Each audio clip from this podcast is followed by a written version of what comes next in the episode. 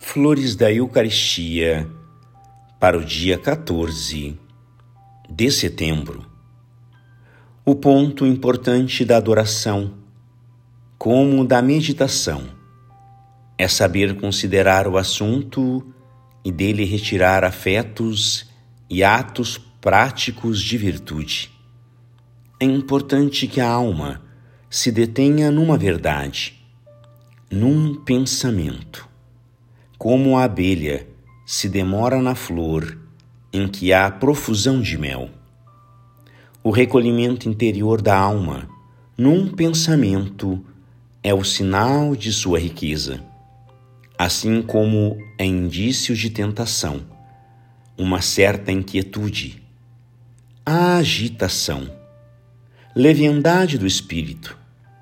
Quanto ao assunto preparado, a consideração segue-se o afeto. É a chama que se eleva do fogo.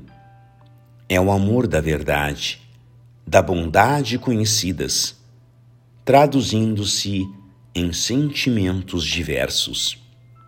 Não há outra regra para o sentimento que a impressão da luz, da graça do momento, que é sempre simples e natural.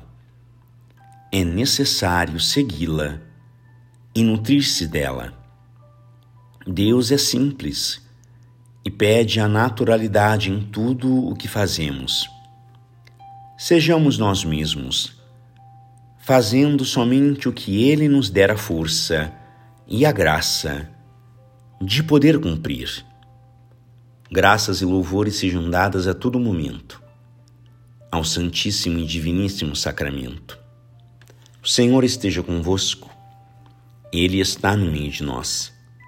Por intercessão do coração imaculado de Maria, São Pedro, Julião e Mar, abençoe-vos o Deus Todo-Poderoso, Pai, Filho e Espírito Santo. Amém.